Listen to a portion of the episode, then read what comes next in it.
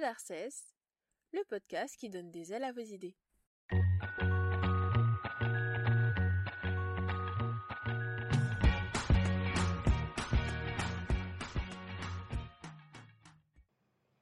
Bonjour Marie-Laure Bruno, merci d'être parmi nous euh, aujourd'hui.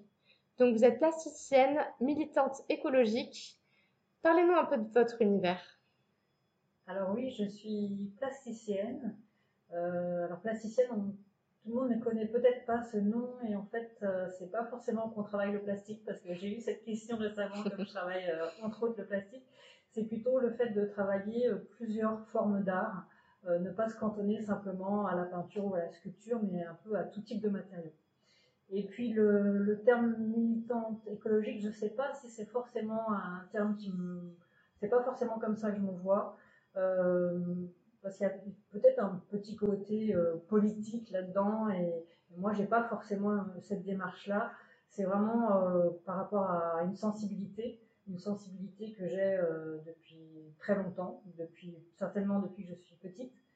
Et cette sensibilité, c'est lié à la nature et, et, et, forcément à la préservation de la nature, parce que à force, bah voilà, d'avancer dans le temps, je me suis rendu compte qu'il y avait de, gros problèmes, de graves problèmes.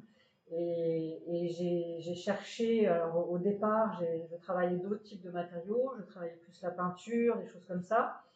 Euh, mais euh, petit à petit, euh, c'était notamment il y a un peu plus d'une dizaine d'années, euh, ben, j'ai voulu vraiment me servir de mon art pour sensibiliser à, à l'environnement en fait. Et plutôt que plutôt que de culpabiliser les gens, chose que jusqu'à maintenant j'avais essayé de faire à travers des discours, je me rendais compte que mon message ne passait pas. Donc voilà, à travers aussi euh, certaines collaborations, euh, ben, je me suis dit bah, voilà, on va, je vais essayer de sensibiliser avec mon, mon art en fait. Et comment vous sensibilisez euh, à cette cause écologique à travers votre art? Alors en fait, il y a, plein de facettes différentes. C'est ça qui est, vraiment passionnant. C'est qu'on peut le prendre un peu de, tous les côtés. Et donc, il y a déjà, simplement, à la base, c'est déjà de mettre en valeur le déchet. C'est de donner un autre regard sur euh, ce qu'on jette. Euh, les, les, choses qu'on jette quotidiennement, euh, qu'on ne voit même plus, on jette dans la poubelle, c'est quelque chose qui devient invisible.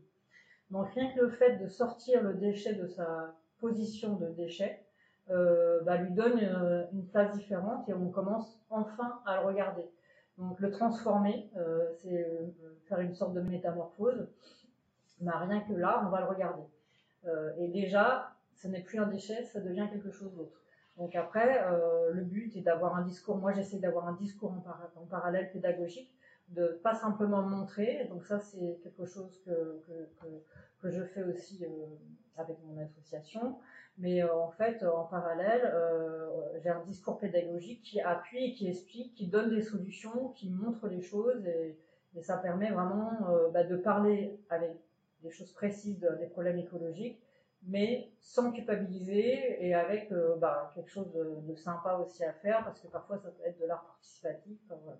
Est-ce qu'on peut dire que vous essayez de rendre un certain esthétisme au déchet, que vous sortez de sa condition de déchet Oui, alors après, euh, avec, en parallèle de ce discours sur l'environnement qui, me tient énormément à cœur, euh, en fait, malgré tout, je suis une artiste. Et donc chaque artiste va, euh, bah, en fait, c'est que chacun a ses outils. C'est moi, c'est ce que je dis aux gens que je rencontre, c'est que même si on n'est pas artiste, chacun peut sensibiliser à l'environnement avec ses propres outils. Et moi, mon outil, c'est l'art. Et moi, par contre, dans ma façon de voir les choses, j'essaie toujours d'amener les gens dans un monde onirique. Parce que c'est ma nature, c'est mon caractère est comme ça. Je ne pourrais pas faire des choses qui soient noires et euh, qui font peur. Mais vous avez des tas d'artistes qui font, ou des tas de gens qui font euh, ça, enfin, qui font de l'art de cette manière-là. Mais moi, c'est par rapport à ma nature. Très bien, merci beaucoup.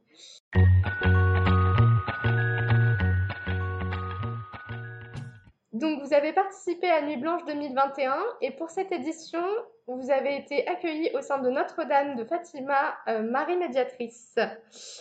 Quel a été pour vous le déclic avec ce lieu? Alors, euh, c'est vrai que c'était la première fois que j'exposais dans une église.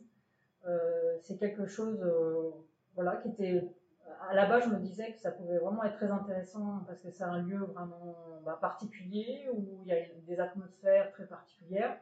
Et là, euh, j'ai vraiment eu un, accueil euh, très chaleureux euh, de, la part du, père Lino et de toutes les, personnes de la paroisse qui étaient extrêmement ouverts par rapport à l'art et qui nous ont beaucoup aidés parce que c'était une installation qui était quand même assez compliquée à monter, qui était assez haute et donc ils, ont vraiment fait un très bon accueil. Et, le lieu, en plus, c'est une église euh, qui date des années 50, donc c'est encore un, type d'architecture bien particulière. Euh, c'était une très, une très belle expérience. Parlez-nous justement de cette installation euh, Vortex. Plastic Vortex, excusez-moi. Exactement, Plastic Vortex. Alors, il y, a deux côtés dans cette installation. Il y a, l'œuvre plastique en, elle-même. Donc là, ça, en fait, c'est une œuvre qui représente une vague. Donc moi, ce que j'ai voulu faire sur cette œuvre, c'est en fait parler du, septième continent. Donc le septième continent, euh, tout le monde ne, connaîtrait pas, euh, peut-être pas, peut-être pas, pardon, excusez-moi, mais maintenant, bon, de plus en plus on en parle maintenant. Mais euh, donc ce sont des, continents de déchets qui se retrouvent dans, les océans. Il y en a plusieurs. Le plus connu, c'est le septième continent. Et donc ce continent, c'est en fait est en forme de vortex. Ça, forme une sorte comme ça de, un peu de spirale. C'est les courants qui amènent les déchets qui se retrouvent euh, dans, des lieux euh, précis, mais qui sont immenses. Hein. voilà. Là, je pourrais en parler pas mal de temps, mais je vais peut-être pas me lancer là-dedans, ou une autre fois, mais en tout cas, l'idée de, cette œuvre est venue de ça, du, vortex. Donc c'est pour ça que j'ai appelé cette œuvre plastique vortex et que je l'ai fait en forme de vague, mais pour moi ça représente aussi un petit peu un vortex.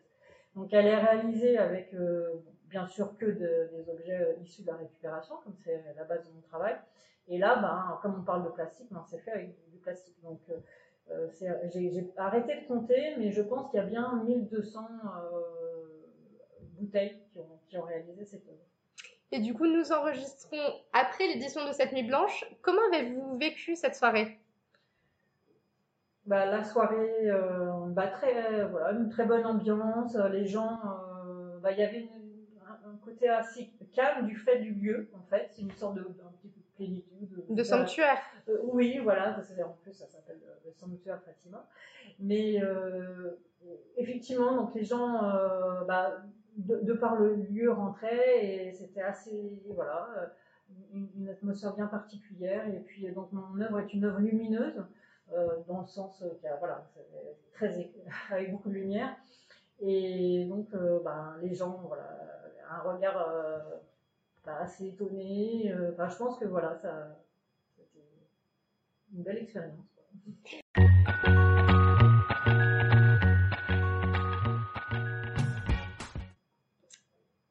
Où est-ce qu'on vous retrouve bientôt?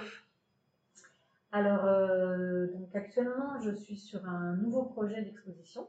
Oui. Et là, ça sera une, exposition personnelle. Euh, donc, c'est le, musée en fait peuple de l'herbe qui va m'accueillir, euh, donc le musée des insectes, dans les Yvelines. Euh, donc ça, je suis vraiment très heureuse que je l'ai appris euh, vraiment très très récemment. Donc voilà, l'idée de, cette exposition, c'est ben, de travailler sur, vraiment sur le thème de art et nature et de sensibiliser justement au problème de la nature. On vous retrouve donc en septembre prochain, c'est cela? Alors non, ça sera au printemps prochain, donc à partir de avril. Voilà. Très bien. je, recommuniquerai dessus, donc n'hésitez pas à, aller sur mon site pour vous renseigner. Bien sûr. Et enfin, pour terminer cette interview, qu'est-ce qu'on pourrait vous souhaiter? Euh, Là, je ne m'étais pas préparée à cette question. Ben, moi, ce que je souhaite, c'est que, voilà, que les choses euh bah, évoluent dans le bon sens et et là, je, pense, pas forcément un mois, quoi, mais que voilà, ce qui est important, c'est qu'on soit vraiment dans une, une planète euh, bah, qui s'en sort, qui tienne bien la route, et après, bah, tout le monde sera heureux, et moi, je serai heureuse, et, je trouverai ma place. et si on peut faire passer le message par l'art, c'est encore mieux. Voilà, exactement. Merci beaucoup de nous avoir accordé cette interview. On a hâte de vous retrouver au printemps prochain pour de nouvelles aventures et de nouvelles expositions. Merci beaucoup. Merci beaucoup.